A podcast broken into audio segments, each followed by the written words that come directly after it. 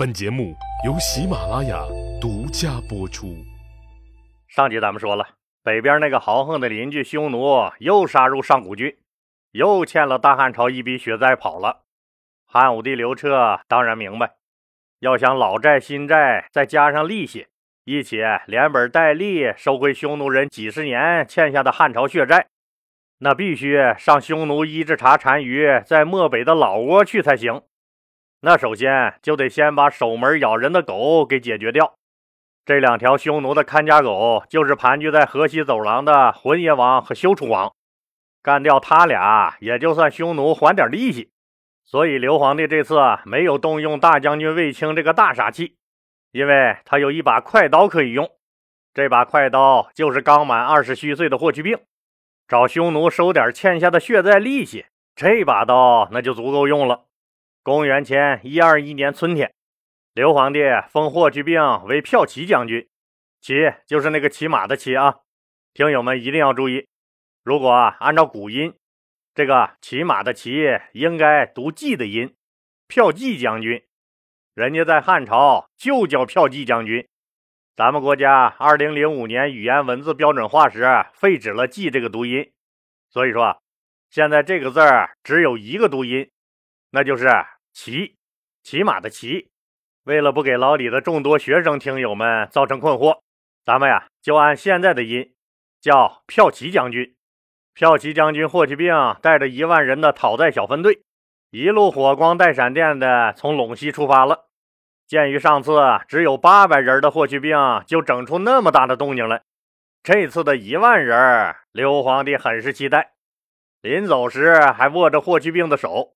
对他说：“多给那帮货算点利息，让他们知道知道，我大汉朝的血债是要加倍偿还的。”小霍同学果然没让刘老板失望，他的讨债小分队出了陇西，以迅雷不及掩耳、摧枯拉朽、秋风扫落叶之势，六天之内灭了五个匈奴国。当然了，这些都是依附于匈奴的小王国。霍去病不咋满足，他掰着指头一算，这利息还是感觉没收够，不行，还得继续。可附近能打的全被自己灭了呀，没有匈奴人了，没有就继续找呗。那这么大的地方，这南北西都好几千公里，往哪面能找着匈奴人呢？霍去病同学盯上了远处的一座山，他的直觉告诉他。那座山的背后肯定藏着宝贝。霍去病指着的那座山就是胭脂山，位于现在的甘肃省张掖市山南县。汉朝讨债小分队越过胭脂山，又狂奔了一千多里地，终于发现了在这儿躲在的匈奴主力部队。匈奴人都蒙圈了。哎呀妈呀，这都到哪儿都能找见我们呀？干吧，咋整？债主人家上门了。人家匈奴主力部队当然也不是吃素的，但是那得看跟谁比。霍去病讨债心切，犹如狼群进了羊圈，一时间摧枯拉朽，血流满地。霍去病大设屠宰场，一场屠杀过后，匈奴的奢兰王和卢侯王被杀。虽然浑邪王跑了，但是霍去病活捉了他的王子，也就是浑邪王的儿子，没跑了。被活捉了，以及他浑邪王文武两套领导班子的重要成员，你像什么丞相、都尉这些人，基本上都没跑了。休楚王虽然人跑了，但被他看作圣物的那个用来祭祀天地的金人神像，可是被人家霍去病连搬带扛的扛回大汉朝抵债了。这一仗，霍去病用他的一万人，居然杀死和俘虏了匈奴兵八千九百多人。基本上把河西匈奴军的精锐干得差不多了，不用问，肯定还抢了匈奴的大量粮草和军用物资。胜利的消息传到长安，刘彻那相当满意这次讨债的结果。要不是觉得自己是个皇帝，应该严肃点，那刘彻早就兴奋的在朝堂上高歌一曲了。反正这么说吧，当他看到回来的霍去病，除了接风酒。还当场宣布给霍去病增加十亿两千户，并表扬了他忠诚履职的精神。鼓励他要感恩奋进，再立新功。经过一段时间的休整，到了公元前一二一年的夏天，刘皇帝派霍去病再次去河西讨债。可能您要说了，上次不是把债都超额要回来了吗？还要个啥债呀？这是咱们的想法，刘皇帝可不这么想。啊，那以前那几十年他们欠下的血债就没事了。再说了，还有利滚利没给他们算呢。为了这次把匈奴的血债连本带利全收回来，刘皇帝又派了河西侯公孙敖和霍去病一起出征。俩人率领数万骑兵，同时从北地郡分两路出击匈奴。就在这个时候，边境传回了消息，说匈奴左贤王的骑兵侵入代郡和雁门郡，又杀死掠走了好几百人。当时啊，霍去病和公孙敖马上要出发去西面干浑邪王和休楚王，那让谁去北面干左贤王呢？对了，博望侯张骞在匈奴待了十几年，非常熟悉匈奴情况，就派他带兵去得了。想想这还是不放心，就又把老将军郎中令李广派出来给张骞搭把手。那面霍去病和公孙敖同时从北地郡出发，分两路去打河西走廊浑邪王和休楚王的军队。这面张骞和李广同时出右北平，也分两路，一前一后去打北面左贤王的军队。大汉朝对匈奴的双线打狗行动基本上同时开始。现在有一个好消息和一个坏消息，听友们，你想先听哪个呀？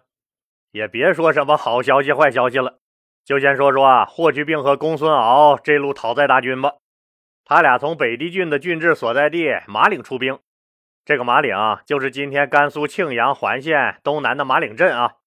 俩人各带数万骑兵，分头向西进军，约定了会合的日期。然而，当霍去病带领部下跨过边塞，深入到匈奴的腹地之后，却没等来公孙敖，左等右等，依然不见这哥们的影子。霍去病一想，坏了，公孙敖这货那肯定是迷路了。兵贵神速，这战场形势可是瞬息万变呐，那我是等不了你了，自求多福吧，兄弟，我得赶紧完任务去了。原本是联合出击的作战计划，因为公孙敖的原因，又变成了霍去病孤军奋战。霍去病那只能独自率军深入敌境了。霍去病将再次展现他卓越的军事才能和超凡的闪电技术。这次他的目标是祁连山。为啥要去祁连山？这就和霍去病的一种本能有关。他总是能依靠直觉找到敌人。在霍去病看来，浑邪王和休楚王这两只猛兽，一定是躲在深山的后面。这个深山，一定就是前面远处的祁连山。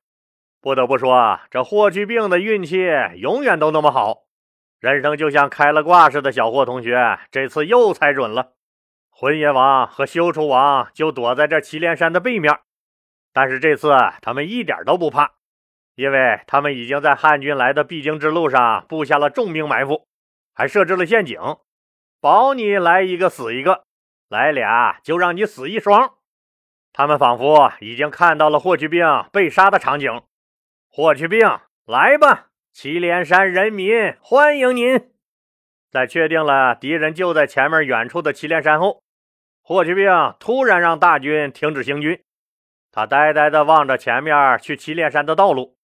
似乎闻到了死亡的气息，霍去病随即命令大军转向西渡黄河。他决定采用外线迂回的大纵深突击战术，绕过前面的祁连山，出其不意从背面袭击匈奴人。傻呵呵的匈奴兵还每天瞪着大眼睛瞅着汉军应该来的方向，就怕汉军来突袭他们。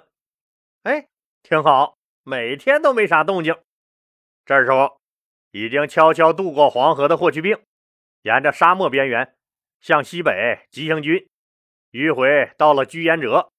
这地儿就在今天的内蒙古阿拉善盟额济纳旗北面。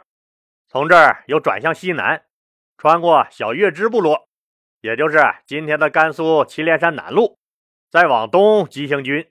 就这么长途跋涉了两千多里地，终于到了祁连山背面。好了，霍师傅，开始你的精彩表演吧！谁能想到汉军竟然绕了个大圈子，从背后偷袭他们？霍去病那没费啥劲儿，就干趴下了最外围的囚徒王，然后越过石羊河，翻过乌梢岭，像狮子冲进了羊群。这一次。霍去病战果更加辉煌，杀死了匈奴赤蒲王和匈奴兵将共三万两千人，俘虏了六千五百人，其中那一堆的匈奴王和匈奴的高层，您看看被俘虏的都有谁啊？有匈奴的丹桓王、姬举王、呼夷楚王、囚徒王和武王母，甚至还有单于的胭脂，也就是单于的老婆和单于的王子。这些被抓的王族就有五十九人，俘虏的丞相、将军、当户、都尉一共六十三人，其他的大小官吏被俘的加起来有两千五百多人。浑邪王和修图王跑得比兔子还快，又让他们给溜了。不过这一仗彻底把浑邪王和修图王都干傻逼了。得到这个惨败的消息以后。远在漠北的匈奴大单于伊稚茶直接就哭晕在厕所里了。他很清楚，匈奴相继失去了河南地儿和河西走廊，不仅仅是军事上的惨败，在经济上更是损失巨大，是匈奴人无法承受之重。燕支山和祁连山相继被霍去病夺取以后，浑邪王和休楚王可就失去了经营多年的根据地和大本营了。他们只能全部退出河西走廊，另找安身之地。走在逃跑的路上，远远望着胭脂山，匈奴人无不痛哭流涕，捶胸顿足。他们唱出了一曲千古悲歌：“失我祁连山，失我六畜不凡兮；失我胭脂山，使我嫁妇无颜色。”啥意思呀？就是说，失去了我们的祁连山，我们的牲畜怎能繁衍？失去了我们的胭脂山，我们的女人就没有姿色了。因为胭脂山就是盛产女人涂抹的化妆品胭脂而得名的。匈奴作为游牧民族，最珍贵的就是能有繁衍牲畜的水草地。胭脂山和祁连山都是水草丰美的地方，一旦失去。牲畜就不能繁衍了。这首匈奴歌谣用粗线条勾勒出了匈奴人民失去领地的困苦生活，听着也挺可怜的哈。老李也禁不住很同情他们，只想安慰他们一句：“该该，那才好呢。”您想想，他们对大汉朝和西域各少数民族曾经犯下的累累罪行，是不是觉得他们真的是活该？霍去病的祁连山之战意义非常重大。这一战，匈奴人原先盘踞的河西走廊全部归汉朝所有了，丝绸之路打通，中西文明开始了碰撞。这一战还顺道诞生了最大的军马场——山丹军马场。后来，这地儿成了亚洲最大的军马场，就是养马的地儿，为以后汉民族的对外征战生产输送了大量的极品宝马。这一战把河西匈奴打得只残存不到十分之三，死的深埋入土，活的也是战战兢兢，再没有了和汉朝争斗的勇气。最重要的是，这一战让匈奴瞬间就成了伽利略先生手里的铅球，嗖嗖的从高处自由降落，从鼎盛到衰落，直到消亡。霍去病你真是好样的。公孙敖，咱就不说他了吧，就是迷路了，迷路就迷路吧。公孙敖只能安慰自己，正好是夏季，天气也不赖，就当咱公费出来旅游一趟。这要是再能闹点牛肉干、奶酪啥的，回去给老婆尝尝，那就更完美了。汉武帝刘彻的一声冷笑，让回到长安的公孙敖浑身颤抖。刘皇帝宣布。何其侯公孙敖计划疏漏，贻误战机，斩首示众。当然了，根据大汉朝法律和朝廷的财政状况，还是允许你公孙敖拿钱买命的？赶紧回家取钱吧！收拾完公孙敖，刘皇帝的脸立马灿烂如花，因为他看到了远远走上大殿的霍去病。刘皇帝暗中竖起了大拇指，当即宣布再给冠军侯霍去病增加十亿五千户。一高兴还没搂住，还把这次霍去病立了大功的三个手下也都封了侯。英吉司马赵普奴为从票侯，校尉高不时为一贯侯，校尉普多为渠侯。可怜的何其侯公孙敖被撸了侯爷的帽子。交了巨额买命钱以后，被一脚踹出了公务员队伍，成了普通老百姓。那另一路大军，张骞和李广那咋样了？李广这次能不能实现自己封侯的夙愿呢？咱们再来说说他俩。博望侯张骞和郎中令李广率军从右北平郡出发，也就是现在的内蒙古宁城黑城古城一带，俩人分兵前进。李广率四千人打前锋，张骞率一万人殿后。雄心勃勃的老将军李广又看到了封侯的希望。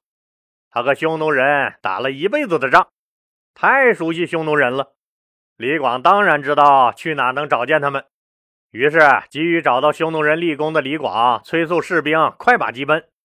终于远远看到了匈奴人，李广眼前一亮，大喊一声：“冲啊！”包围他们！